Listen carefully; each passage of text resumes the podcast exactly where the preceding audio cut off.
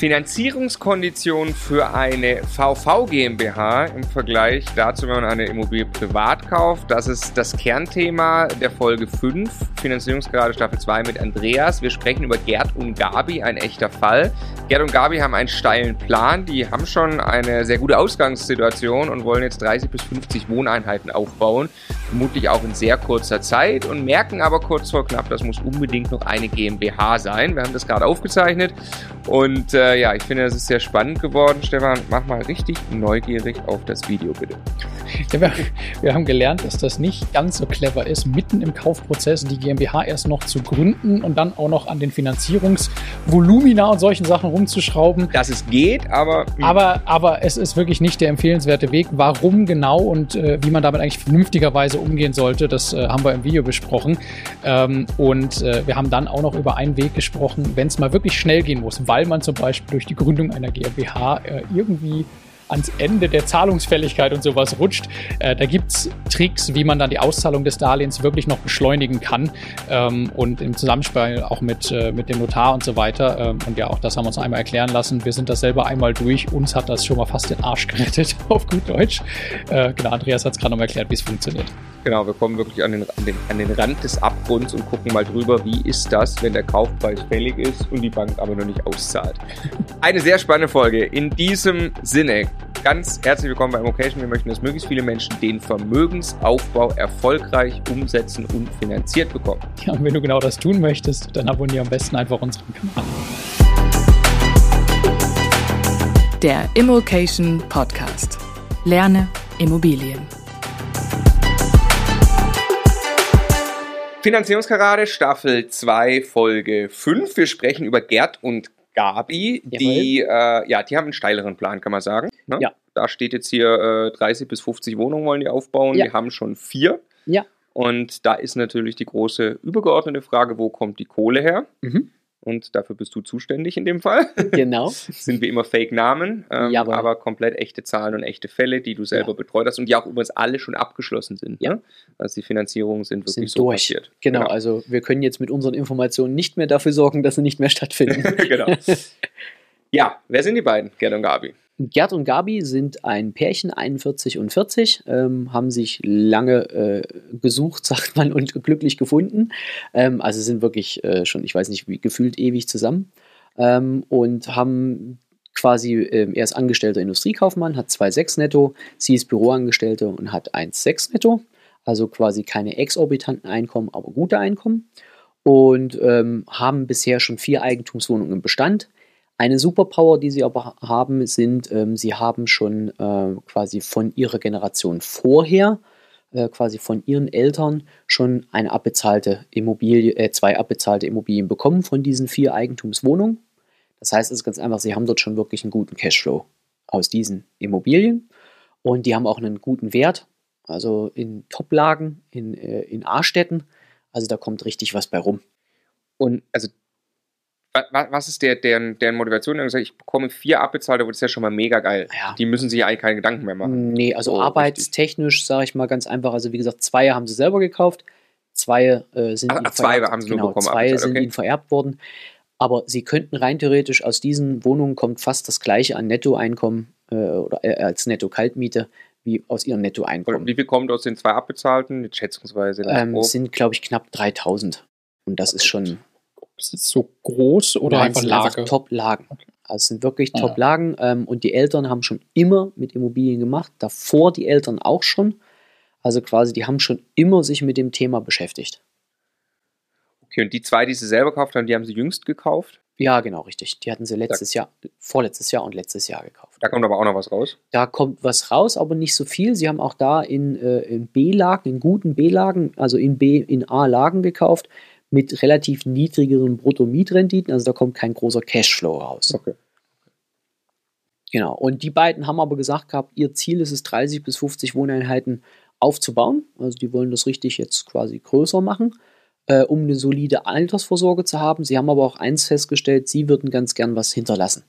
Also sie würden gern ein Imperium schaffen ich für sagen, Generationen. Das hat ja nichts mehr mit Altersvorsorge zu tun, nee. wenn ich schon 3000 passives Einkommen genau. habe, noch zwei weitere Wohnungen, die ich gerade abbezahlen. Das ist ja jetzt, für, also Ich will, nee, die ich will brauchen nicht. vererben. Richtig. Also die haben wirklich gesagt, sie wollen etwas aufbauen, was über Generationen hinweg äh, Bestand hat. Und die haben mir auch gesagt gehabt, weil sie haben einfach gemerkt gehabt, wie schön es ist, dass Generationen vorher sich bei ihnen schon über diese Thematik Gedanken gemacht haben. Mhm. Also die beiden können auch, ähm, also zum Beispiel sie arbeitet nicht voll und sie hat gesagt, sie müsste es auch nicht, also ähm, weil sie es ja nicht muss. Das heißt, sie, sie sitzt auch bei ihrem Arbeitgeber und ist völlig tiefenentspannt und konnte sich den raussuchen, nicht wo es um das meiste Geld ging, sondern da, wo es ihr Spaß macht zu arbeiten.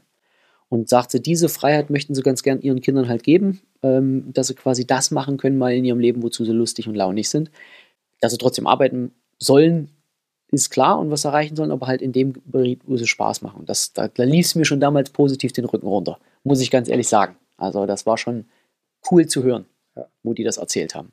Ja, und jetzt sind sie halt losgegangen und haben gesagt, okay, wir machen weiter. Ähm, bisher, wie gesagt, die Familieneigentumswohnung gemacht. Sie wollen jetzt Mehrfamilienhäuser machen, ähm, haben sich damit viel beschäftigt. Die Anfrage kam dann bei uns über die Homepage. Das war auch so ein langer Text, den die uns geschickt haben. Also, ich weiß nicht, über zwei oder drei Seiten, wo sie ihre Familiensituation beschreiben und was weiß ich nicht und warum sie gern und ihre Werte und Antrieb.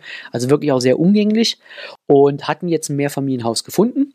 Ähm, Kaufpreis zu dem Zeitpunkt noch 500.000 Euro, ähm, wollten maximal 3% Tilgung haben und einen möglichst niedrigen Zins und hatten gesagt gehabt, wir wollen fünf Jahre Zinsbindung haben, ähm, weil wir nicht an steigende Zinsmärkte glauben. Ne? Also kein Aufwertungsthema, also Mietanpassung ist da jetzt nicht groß äh, vorhanden, aber ähm, es ist auf jeden Fall äh, quasi, sie glauben einfach nicht, dass die Zinsen steigen. So, und ähm, die Größe vom Objekt sind 300 Quadratmeter Wohnfläche, 1920 oder 21 Baujahr und ein vier Mehrfamilienhaus. So, und Netto-Kaltmiete 2,5, also 2550 Euro. 6,5 Prozent. Genau, also für die Lage absolut in Ordnung. Also für die für Gegend wirklich clever gefunden. Das ist in Ordnung. Also es ist wieder äh, es ist eine B-Stadt, deswegen absolut in Ordnung. Ähm, solide, klasse. Und ja, und jetzt hatten sie quasi von ihrer Sparkasse ein Angebot. Das haben sie auch wirklich gut gehabt. 1,4 Prozent, fünf Jahre fest und äh, 2,5 Prozent Tilgung. Hatten auch schon die Zusage, Notartermin stand und ähm, Grundschuldbestellungsurkunden lagen vor. Also eigentlich alles schon in trockenen Tüchern. Und jetzt denkt man ja, wozu sind die dann jetzt dienlich für so eine Folge? Weil die beiden sind dann in die Steuerklasse und haben sich in der Steuerklasse mit dem Thema Bestandsaufbau für Generationen beschäftigt und haben dann für sich entschieden, dass sie das Ganze gerne in einer GmbH machen möchten. Macht ja steuerlich bei den Gegebenheiten Sinn. Die haben auch wirklich vor, richtig aufzubauen. Ne? Also die kommen locker über diese äh, 30.000, 40.000 Euro Netto-Kaltmiete, die mir so sagt, damit die Strukturkosten Sinn machten und so weiter und so fort. Und ähm, dadurch, dass sie es auch nicht rausverkaufen wollen, sondern über Generationen behalten wollen. Also alle Determinanten sind erfüllt für eine klassische, super tesorierende VV GmbH. Ja? ja, und jetzt sind sie zu ihrer Bank und haben gesagt, wir machen alles so, wie ihr es gesagt habt, bitte ändert mal nur oben anstatt Gerd und äh, Gabi, macht mal bitte da draus die Gerd und Gabi VV GmbH. Da hat die Sparkasse kurz gesagt, nein. Das, äh, wir machen das zwar, aber ähm, das muss jetzt in eine komplett andere Abteilung bei uns, weil das ist Firmenkundenabteilung und das kann nicht mehr quasi Herr Maus entscheiden, sondern das muss jetzt der Mäuserich machen. Und äh, der hat halt gesagt, nee, ich ziehe die Finanzierungszusage zurück. Zu diesen Konditionen würde ich bei uns aufgrund unserer Richtlinie das Ganze nicht rausgeben, sondern wir machen das nur mit einem Zinsaufschlag von 0,3 und äh, mit 4% Tilgung. Das ist bei uns so für juristische Personen hinterlegt. Also GmbH gleich Genau. juristische Person. Richtig. Und, ähm, und auch nicht, wenn in IG, also in Gründung, Machen machen wir gar nicht, Hm. ist bei uns Richtlinie. Heißt, die muss fertig eingetragen sein, was ein paar Genau. Wochen dauert, was bei so einem Deal, der mitten in der Anbahnung ist, teilweise einfach auf der Richtig. Zeitachse nicht geht. Ne? Und der Deal hat definitiv mal Zeitdruck gehabt. Der hat richtig Pressure gehabt, weil ähm, 6,5 in der B-Stadt dort ist schon wirklich gut. Und ähm, da gab es auch genug andere Interessenten und ähm, zu dem Beginn des Deals Zeitpunkts. Und deswegen war die Thematik äh, jetzt erst warten, die war einfach nicht, die, die war de facto stand die nicht zur Debatte, weil wie gesagt, in, einem, in einer Woche sollte Notartermin sein. Ende. Jetzt haben die angerufen, äh, weil in dieser, äh, äh, der ein oder andere da hat was fallen lassen, dass man mal mit uns sprechen könnte und dass wir vielleicht eine Lösung haben. Und ähm, da war erstmal die Aufklärungsarbeit, ja, warum ist denn das jetzt äh, GmbH, warum ist es überhaupt so schwierig? Und ich glaube, das ist ein ganz, ganz wichtiger Punkt, dass wir da vielleicht mal drauf eingehen, was ist der Unterschied aus Bankensicht, Privat, GmbH und warum sollte man das vorher wissen? Darf ich eine, Ja, nur in einem Satz kurz Ja. erklären? Eine VV GmbH bedeutet, dass Ah, man keine Entschuldigung. Gewerbesteuer Ja, bezahlt, genau. nur für die Leute, ne, die Richtig. jetzt äh, nicht in dem Steuerthema so tief drin sind. Genau. Und deshalb, du hast es schon gesagt, bei äh, einer einer, äh, jährlichen Netto-Kaltmiete, 30, 40, 50.000 Ja. oder 500.000 Immobilienvolumen aufwärts Genau. oder so, kann man sich die Gedanken machen, dass man das in, Ja. in das Geld ist dann aber auch wirklich in der Firma drin. Richtig. Da wird es zwar weniger versteuert, ist aber Ja. auch drin, kann sich aber sehr gut lohnen. Genau. Und deswegen machen das äh, Leute, die eben größere Ambitionen haben mit Immobilien. Richtig. Haben wir jetzt die 15 Prozent erwähnt als Zahl? Ja, also es ist nur 15 Prozent genau Steuer zu zahlen, ne? durch die Gewerbesteuerkürzung. Genau. Die Anstatt- Gewerbesteuer ist halt weg und was Genau. übrig bleibt, sind die 5. Nee, das meine ich, es ist ja einfach anders, Richtig. weil privat gibt es keine Gewerbesteuer Richtig. auf Vermietung. Also statt Genau. Einkommenssteuer werden jetzt nur 15 Prozent Körperschaftssteuer in der GmbH fällig. Ne? Nicht, dass jetzt, Wenn das aber keine VV GmbH ist, dann wären es dann wär's eine 30 operative. oder, Je nachdem, zwischen uns, genau. Ja. Genau. Und ähm, da vielleicht ganz einfach der Hinweis. Es gibt je, äh, in den meisten Banken ist es so, sind das unterschiedliche Abteilungen, weil das eine ist ein Privatkunde, das andere ein Firmenkunde. Also ist es schon mal, oder Geschäftskunde. Also sind schon mal meistens unterschiedliche Ansprechpartner. Das heißt, wie hier bei dem Fall war es so, es ist eine große Sparkasse. Das heißt, da berät der Privatkundenberater wirklich den Privatkunde und der Firmenkunde den Firmenkunde. So, das heißt also, wenn der eine eine Zusage gegeben hat, heißt das noch lange nicht, dass es der nächste auch so gibt. Das zweite ist, ganz oft ist es auch so, die haben ganz unterschiedliche Richtlinien. Für juristische Personen, also für den Firmenkunden, sind die Kreditlinien äh, oder Kreditrichtlinien anders als für eine Privatperson. Das heißt also, selbst wenn er die Zusage auch wieder gibt, kann es sein, dass es zu ganz anderen Konditionen gibt, weil halt einfach die Regeln anders sind. Ähm, das heißt also ganz einfach, ähm, man muss vorher definieren, will ich privat kaufen oder will ich mit einer GmbH kaufen. Ähm, und das kann ich auch nur empfehlen, auch auf Professionalitätsgründen, weil wenn ich da hingehe und sage, ich weiß noch nicht so richtig, was ich da jetzt eigentlich vorhabe mit dem Ding, gucken wir mal. Das wirkt jetzt nicht unbedingt so auf den Gegenüber wie, hey, da habe ich es mit einem Profi-Investor zu tun. Mhm. Ja? Ähm, also deswegen, das ist wirklich ganz, ganz wichtig. Deswegen habe ich die beiden ja auch die GmbH-Springer genannt. Ähm, also jetzt plötzlich hin und her hüpfen, macht da nicht so richtig Sinn. Ja, deswegen sollte man vorher wissen, und das kann auch nur als Empfehlung geben, kaufe ich das als GmbH oder wie auch immer, oder kaufe ich es als Privatperson. Das sollte auf jeden Fall gegeben sein. Und bei denen hat das halt, wie gesagt, zu dramatischen Veränderungen geführt. Und ähm, wir haben den auch ganz ehrlich beiden gesagt, also zu uns gekommen sind innerhalb von einer Woche mit einer frisch gegründeten GmbH. Die Zielgröße, die sie so haben als Zinsvorstellung, sonstiges, schaffen wir definitiv keine Finanzierung. Das muss man auch mal ehrlich sagen, welche Erwartungshaltung man nicht erfüllen kann. Bringt ja nichts, das Goldene da vom Ei zu versprechen. Und ähm, damit waren die natürlich nicht glücklich und haben gesagt, okay, nee, dann äh, gehen wir jetzt noch weiter auf die Suche, haben noch einen anderen Finanzierungskollegen befragt und auch sind auch noch auf zwei Banken selber gegangen. Und ähm, da ist ihm zweimal von diesen drei Gesprächen versprochen worden, dass das trotzdem klappt. Also haben sie uns abgesagt, haben gesagt, hier, also der, der nette Ausdruck, äh, wir machen es woanders. Wir haben es schon ein bisschen direkter formuliert. Man hat gemerkt, die sind unter Emotionen. Und warum wir das denn nicht hinbekommen, ähm, da habe ich gesagt, nee, weil wir es einfach nicht innerhalb von einer Woche, das schaffen wir nicht. Entweder fehlen uns da die Bankkontakte oder wir sind einfach vielleicht zu schlecht.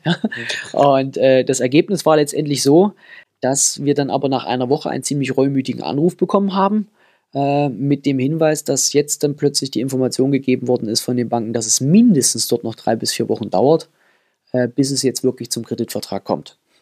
Weil die eine Bank hat gesagt, sie muss einen Gutachter rausschicken. Das ist bei denen so ab 400.000, egal bei welchen Objekten. Ähm, die andere Bank hat einfach gesagt, jetzt sind Urlaubs- und Ferienzeiten. Ist bei uns so. Ähm, das heißt also ganz einfach, sie haben letztendlich dann doch die Realität zu verstehen bekommen, äh, gekriegt ne, von, den, von, von, von den anderen. Und da haben wir gesagt gehabt, alles klar, aber auch bei uns wird es dauern. So, und jetzt stand natürlich der, das Problem, das Thema im Raum, Deal closen, ja oder nein. Was sie clevererweise schon gemacht haben, sie haben in der Zeit Also schon zum Notar gehen ja, und genau, schreiben, richtig. ja oder nein. Und in welcher Form dann halt. Und ähm, für ihn, die, für beide stand die Entscheidung fest, dass sie diese Immobilie kaufen werden. Und ich habe dann auch ganz ehrlich gesagt, guck mal, ihr habt definitiv eine Zusage. Auf privater Ebene, ihr kriegt den Kredit. Ihr kriegt den Kredit auch auf einer GmbH-Ebene, aber ihr habt ihn halt jetzt noch nicht schriftlich in den Händen. Und dann haben die beiden sich zusammengesetzt und haben gesagt, wir wollen dieses Objekt kaufen. Ähm, die GmbH hatten sie auch schon gegründet. Also das Also sie konnten auf die GmbH schon die Genau. konnten sie den Kaufvertrag reinschreiben. Richtig, die hätten sie also quasi da reinschreiben können. Und die haben halt beide für sich die Entscheidung getroffen, auch wenn wir jetzt noch keinen Kreditvertrag haben, wir lassen diesen Deal nicht platzen. Ähm, wir müssen alles dafür tun, dass wir das Objekt bekommen. Ich habe natürlich darauf hingewiesen, welche Risiken es gibt, wenn man zum Notar geht und hat keinen Kreditvertrag. Das, alle Menschen sind über 18, das muss man selbst entscheiden. Und ähm, die Entscheidung haben sie für sich getroffen, dass sie das nicht tun wollen. Also das war ihnen zu heiß. Ähm, also haben wir alternative Wege gesucht und ein Weg, den ich halt vorgeschlagen habe, ist, dass man zum Beispiel zum Verkäufer geht, bietet ihm eine Summe X an und sagt, pass auf, dafür gibst du uns aber nochmal eine Frist. Mhm. Wir bleiben exklusiv, wenn es nicht notariell begründet ist, weiß man selber, kann der trotzdem das machen. Aber ich sage mal, wenn man dem nochmal 2000 Euro, 3000 Euro überweist als Anzahlung, sagt zur Not ist das Geld weg. Wenn wir nicht bis in zwei Wochen liefern, das haben die hier gemacht und der Verkäufer hat auch gesagt, ist in Ordnung.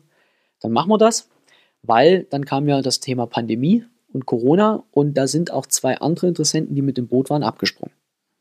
Die haben gesagt, nee, machen wir nicht. Und ähm, das heißt, ich, ich weiß nicht, ob die zu dem Zeitpunkt dann wirklich exklusiv waren, noch die einzigsten waren, aber es war auf jeden Fall so, dass quasi jetzt nicht mehr plötzlich dieser ganz große Pressure da war von den anderen Interessenten. Also hat er sich auf den Deal eingelassen und ähm, das war erstmal schon mal beruhigend, weil man konnte den Druck rausnehmen.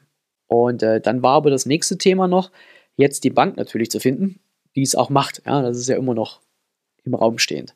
Und ähm, da war es so, ähm, es geht hier in dem Fall um eine, äh, um eine B-Stadt in NRW.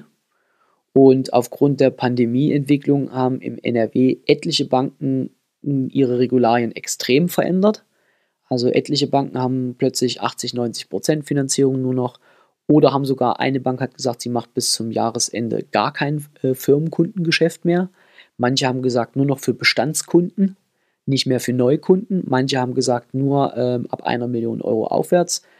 Und, und, und. Also es gab tausend Sachen oder wir machen nicht in Gründung. Also es gab irgendwie tausend gefühlte Gründe, warum es zwar rein theoretisch gehen würde, aber dann doch nicht gegangen ist.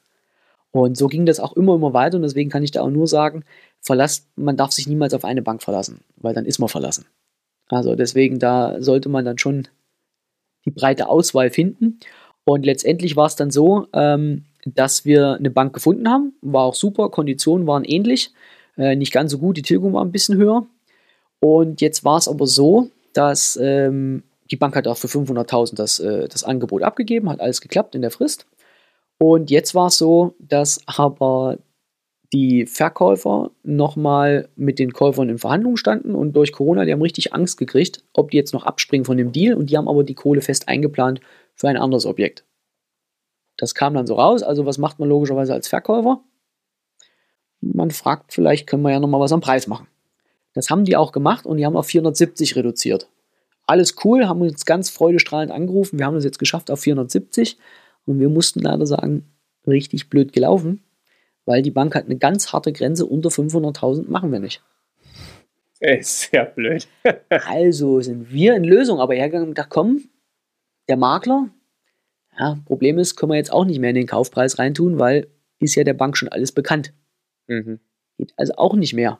Warum ging das nicht mehr? Provision. Ja, ich kann jetzt nicht einfach meine Bank belügen. Das geht ja auch nicht. Ne? Das Aber man hätte nicht, also die Bank hätte es auch nicht finanziert, wenn man ähm, man hätte ja zum Beispiel den Kaufpreis dann notariell wieder auf 500.000, das wäre nicht okay gewesen? Man kann alles sicherlich. Nee, nee, nee, also man, man muss ja einen Kaufvertrag eh einreichen. Also ja, klar, man muss ja nicht bescheißen. Genau, aber, aber bei 500.000 hätte sie gesagt, yo. Aber Immobilie, Immobilie plus. Genau, richtig. Ganz harte Richtlinie und da führt auch kein Weg rein, also wirklich 0,0 Diskussionsmöglichkeit. Also, wo ich gesagt habe, Mensch, ihr habt den ganzen Aufwand jetzt schon durch, jetzt streicht doch einfach nur, also so war dann auch, ne? Ich sage, Mensch, ich kannte den, ich sage, Keule, jetzt habt dich nicht so, streich das jetzt durch, mach da 470, mach das trotzdem. Er führte kein Weg rein.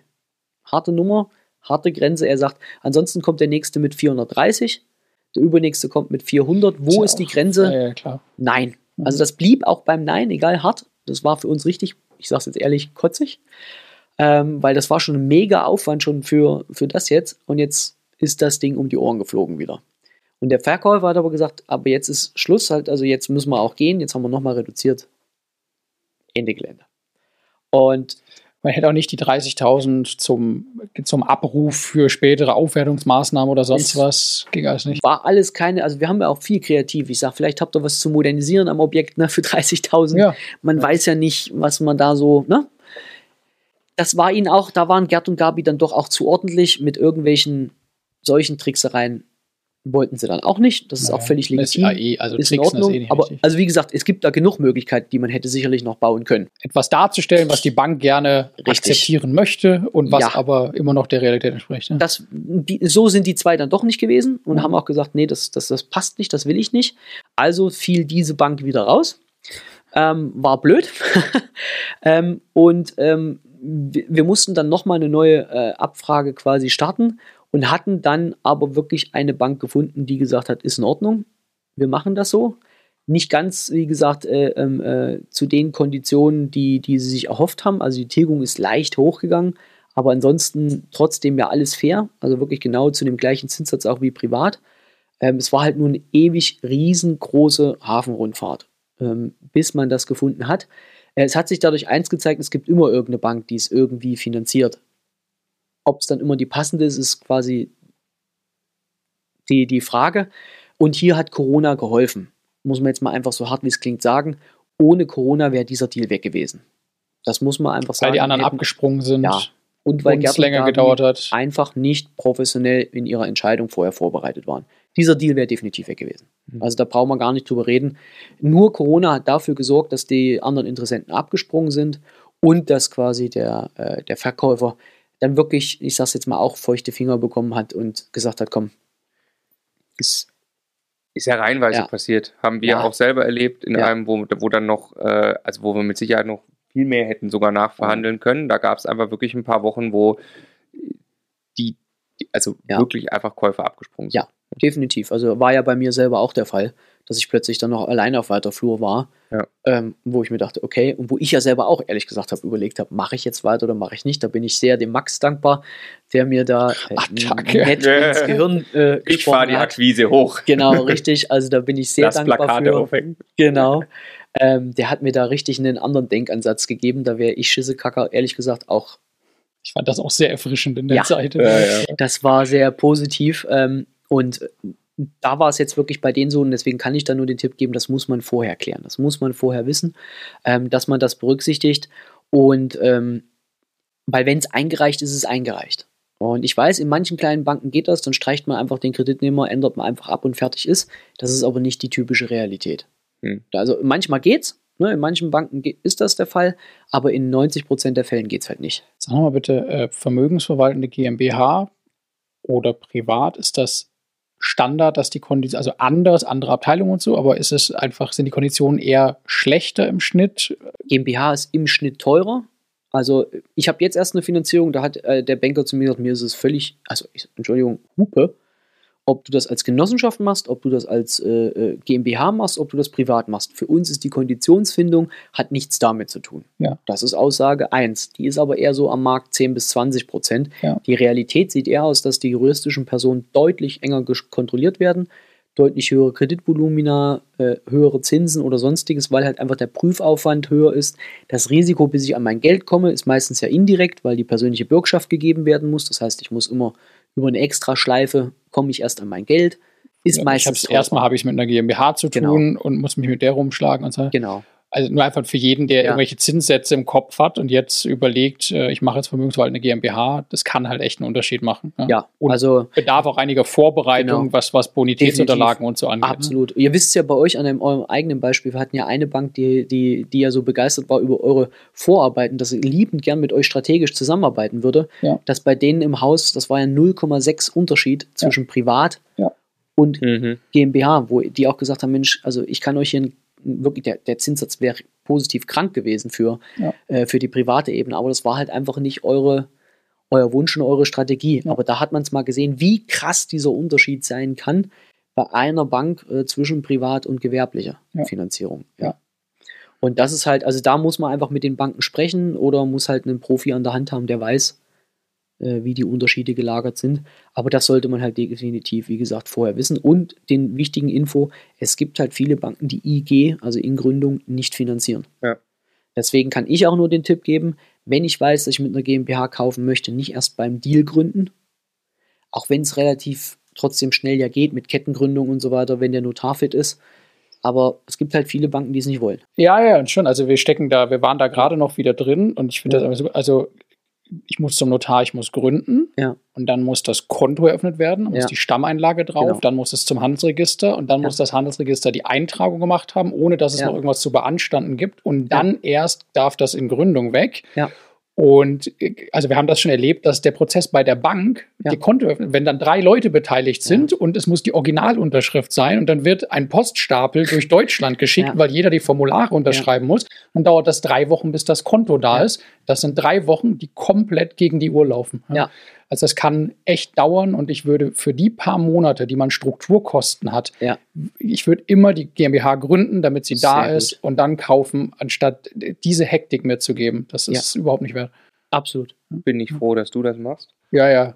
äh, die Hektik. Aber äh, genau, ich glaube, also wer, wer, wer so einen Plan hat wie Gerd und Gabi, ist ja vollkommen eindeutig. Machen. Und, äh, äh, machen. Ja. Äh, auf der anderen Seite, wer die erste kleine Wohnung kauft, nicht Gar nicht mal machen. Nee. Forma eine VV gründen, ist auch Richtig. Nee, aber auch nicht während des Deals, sondern dann einfach Nee, gar nicht, nee, sondern einfach dann- privat genau, kaufen ja, ja. und das Ja. machen. So, wo stehen Gerd und Gabi jetzt? Wo kommt das am Ende raus? Lass mal Also kurz. genau, also die haben wirklich den Zinssatz von den 1,4 bekommen. Mhm. Ähm, 2,75 dann Tilgung, haben eine Rate von 2075, also mit einer 100% Finanzierung, bei Mieteinnahmen von 2550. Also sie haben 500 Cashflow, aber davon sind, wie, wie wir es oft betonen, Genau. Rücklagen reale. alles zu Genau, bilden. richtig, genau. Wichtig ist jetzt noch eins bei denen gewesen und denen das Learning ist auch noch sehr wichtig gewesen für die beiden auch. Ähm, die Bank, die dann zugesagt hatte, hat aber noch eine Besichtigung quasi als Verpflichtung gemacht gehabt. Das war ganz wichtig, vor Kreditauszahlung. Und ähm, ja, Kaufpreisfälligkeit ähm, tritt ja jetzt nicht sofort ein, ist ja klar. Aber die waren nun beim Notar, hatten den, der Kreditvertrag ist dann doch, obwohl der Banker gesagt hat, der kommt innerhalb von fünf Tagen, ist dann doch nach zwei Wochen erst gekommen. Das heißt also, das soll, ich möchte damit niemals meine, meine ehemaligen Bankerkollegen jetzt irgendwie in die Pfanne hauen, aber wenn mir ein Banker sagt, eine Woche rechne ich immer schon mal mindestens mit anderthalb. Das ist einfach so, weil der hat auch auf bestimmte Sachen keinen Einfluss. Wenn genau der Sachbearbeiter zwei Tage krank ist, im Urlaub ist oder was weiß ich nicht, der da nur den entscheidenden Stempel draufsetzen kann, dann kann der auch nichts dafür. Oder wenn plötzlich irgendein äh, großer Extremfall dazwischen kommt, äh, ein Kunde kommt gerade in Schieflage und die Marktfolge ist jetzt für eine Woche beschäftigt mit der, na, mit der Auswertung dieses Falles, dann ist, na, dann, dann wartest du halt. Ja. Und deswegen würde ich niemals auf den letzten Tag genau planen, und, sondern immer mit Puffer. Und es war dann hier sogar so, äh, dass die Besichtigung konnte auch nicht richtig schnell stattfinden, weil manche Mieter haben die Türen nicht aufgemacht. Mhm. Und es musste mindestens die Hälfte der Wohnung äh, besichtigt werden. Und vorher hätte die Bank nicht ausgezahlt. Das heißt also, der Gutachter musste dreimal zum Termin erscheinen. Das war richtig bescheiden. Aber es ist halt so, was, man kann ja, na, es ist halt gegeben. Äh, End, Endergebnis vom Lied war, dass wo die Kaufpreisfälligkeit da war, war noch nicht äh, die Auf Auszahlungsvoraussetzung erfüllt und auch noch nicht nach, ähm, die hatten 14 Tage zum Glück eingeräumt, auch noch nicht nach sieben Tagen. Ähm, und das wurde, da weißt du ja, was mit Emotionen Ei, ei, passiert. Ja, da schläfst ja, du nachts da unruhig. schläfst du, weil, weil Ja. du schuldest Ja. nach allen Regeln der Kunst rechtlich dieses Ja. Geld. Das Ja. ist dafür total egal, ob Ja. mit der Bank irgendwas nicht geklappt hat. Die können sofort in dein gesamtes Richtig. Vermögen, du bist im Prinzip privatinsolvent das? eine Woche danach. Ja, also es, äh, Ist rein, rein vertraglich, so wie es Stefan gerade sagt, steht es eindeutig drin, ab einen Tag. Klar. Ne? In der Realität sieht es so aus, dass es nicht gemacht wird, aber Weil- Verzugszins und weil das viel teurer ist und viel aufwendiger und sonst was. Aber die Realität, ich sag's mir ganz einfach, in dem Moment spielen Emotionen eine Hm. Rolle und auch das Standing, ne, wie man da dasteht und so weiter und so fort. Man will das ja nicht. Ich bin auch schon mal in Zahlungsverzug gekommen, weil mir das auch passiert ist. Gutachter kam zu einem ganz anderen Wert, wie das, was vorher prognostiziert Boah, war. das ist ja noch der Worst Case, Das wenn, wenn das auch noch einen echten Rücksetzer sportlich. gibt. Ja. Ja, also bin ich auch schon mal in Verzug gekommen und habe dann eine dicke, fette Flasche guten Getränks nachgeschickt, äh, mit der Bitte, dass sie mir nochmal Zahlungsziel quasi geben. Natürlich mit Verzugszins und allem Ja. drum und dran, aber das war eine super unangenehme Situation mir gegenüber der Maklerin, dem Notar, dem Verkäufer. Deswegen, ich gönn's nicht. Deswegen hier das Learning war dann auch, ähm, wir haben dann zum Glück die Auszahlung mit einer rangrichtigen Bescheinigung seitens des Notars gemacht. Mhm. Das quasi, also die Grundschuld ist noch nicht eingetragen gewesen. Die kam dann, die Grundschuldbestellungsurkunden kamen dann, ich glaube, vier Tage oder so vorher. Ähm, damit hätte ja auch noch keine Auszahlung stattfinden können, aber mit der rangrichtigen Bescheinigung durch den Notar ging es. Damit hat die Bank ausgezahlt per Eilüberweisung. Das Geld war wirklich, ich glaube, dann einen Tag vorher oder so, vor Ende der Frist da. Aber das war eine Zeit, die weder wir gebraucht haben als, An als Anruf, als auch Gerd und Gabi. Andreas, weil ich weiß, dass das Thema in manchen Situationen äh, Ja. echt eine Lösung sein kann, erklär einmal die rangrichtige Bescheinigung bitte kurz. Genau, also quasi man sitzt ja beim Notar und hat jetzt die Grundschuldbestellungsurkunden dabei. Ja. Die müssten ja normalerweise erst eingetragen werden, ne? richtig amtsseitig und dann kommt eine Mitteilung an die Bank, ja, hier, das ist jetzt eingetragen, dauert manchmal ein bis zwei Wochen in manchen Also wenn ich, wenn ich zusammen mit dem Kaufvertrag mache, passiert das im Prinzip genau mit der Auflassungsvormerkung, ist egal, aber wenn ich Genau. nachträglich die Genau. Grundschuld erst bestellen kann, wie Genau, hier, danke. Ja, genau. Dann dauert das halt meistens äh, ein, zwei Wochen. Ja. Und ähm, der Notar kann aber bestätigen, wenn alle anderen Voraussetzungen erfüllt sind, es jetzt nicht verschiedenste Objekte sind oder sonstiges, dass quasi es definitiv klappen wird und dass er hiermit bestätigt, dass das alles rangrichtig eingetragen wird. Ja. Und wenn eine Bank sich auf diese Auszahlungsvoraussetzung äh, einlässt, dann kann sie das zu dem Zeitpunkt schon anerkennen, obwohl es jetzt noch gar keine Mitteilung gibt, dass es eingetragen ist. Muss der Notar aber nicht. Nee, muss er nicht. Das ist etwas Und wir haben es gerade mal einmal mitgemacht. Also A, es muss im Kreditvertrag als Auszahlungsvoraussetz, also eine Genau. Auszahlungsmöglichkeit drinstehen. Das muss man beachten. Und das Zweite, äh, also ich habe einfach Notare abtelefoniert, Ja. als wir in der Situation waren. Ja. Und immer wieder erklärt, machen Sie das, machen Sie das, machen Sie das, machen Sie das auch für den Standort und auch Ja, für richtig. den. Ja. Weil nur der Notar, wo man dann hingeht mit der Grundschuldbestellung, kann das. Und Mhm. jetzt g- ganz wichtig nur das Learning, weil Ja, ich vielleicht gerade drin steckte. In den meisten Kaufverträgen steht drin, dass die Grundschuld nur, Nur von, von dem Notar. bestellt werden darf, genau. der den Kaufvertrag beurkundet hat. Ja. Und wenn der dann sagt nein, dann hat man sich ein Nest gelegt. Das muss beim Kaufvertrag schon erlauben, das darf bei jedem Notar bestellt werden. Genau. Und dann muss man sich einen Notar suchen, der es mit Rangbescheinigung macht und das muss zum Vertrag passen. Aber dann, weil ich, du Ja. hast mir ja die Augen geöffnet, dann hat man auf einmal etwas, das ein, zwei, drei Wochen bringen kann. Und das sind Richtig. manchmal sind das, Ein paar Welten. tausend Euro vielleicht, ja. Genau, richtig. Oder, oder einfach nur emotionales Überleben. das sind zwei Wochen nicht Oder- schlafen. oder überhaupt Genau, überleben. richtig, Ja, genau. richtig. Genau. Und deswegen, und das hat hier in dem Fall geklappt mit der rangrichtigen Bescheinigung. Aber wie gesagt, ich hatte es eben schon gesagt, das war eine emotionale Zeit und die, die braucht man nicht. nee. Also die gönne ich keinem und die beiden wissen jetzt auch, alles klar, vorher ne, machen wir uns Gedanken über die Exit-Strategie nachher vom Objekt, aber das war wirklich ein Krampf und deswegen kann ich wirklich bitte nur immer darum bitten, bei GmbH-Themen, das ist cool, aber bitte ein bisschen anders damit beschäftigen. Eine Frage noch zu Gerd und Gabi. Ähm, die wollen jetzt ja, sagen wir mal, zehn von diesen Objekten kaufen. Das ist Mhm. ja ihr Plan. Dann haben sie, hätten sie daraus 40 Wohneinheiten. Ja. Sind die das dafür gut finanzierbar? Was müssen die machen, dass das klappt? Die, also eigentlich müssen die, nicht, nicht eigentlich, sondern ja, die könnten die auch jetzt innerhalb von ein paar Monaten nacheinander kaufen. Deren Ausgangssituation ist einfach so bonitätstechnisch stark. Durch die zwei Durch die- abbezahlten Wohnungen vor Und, allem. und auch, man muss einfach sagen, da ist Geld da Okay. aus den vorherigen Generationen. Wenn die jetzt anrufen würden und sagen, Oma, Opa, ich brauche 100.000 Euro, okay. Dann hätten die das Also da Geld. liegen ein paar hunderttausend es Euro. liegt einfach Geld da. Okay. Ja, muss man einfach de facto sagen. Also da, und dann kann man auch tatsächlich in kurzer Zeit zur Verfügung Könnten die auch jederzeit schießen in kürzester Zeit. Also da würde jetzt, würden wir immer Banken finden, die die einfach weiter finanzieren, ähm, weil sie halt einfach wirklich die bonitätstechnischen Voraussetzungen mitbringen. Das freut mich sehr für Gerd und Gabi. Und auch. äh, vielen Dank, Andreas, für Folge 5, Finanzierungskarate mit Andreas Staffel 2. Und äh, in der Folge 6 wird es gehen um den Wilhelm. Ja, Und der ist WG-Profi, hat Genau. schon ein, ein Haus mit einer WG drin, Ja. will jetzt noch eins. Ja. Und sie frage, wie cool finden Banken eigentlich WGs? genau. Wir sind gespannt. Okay.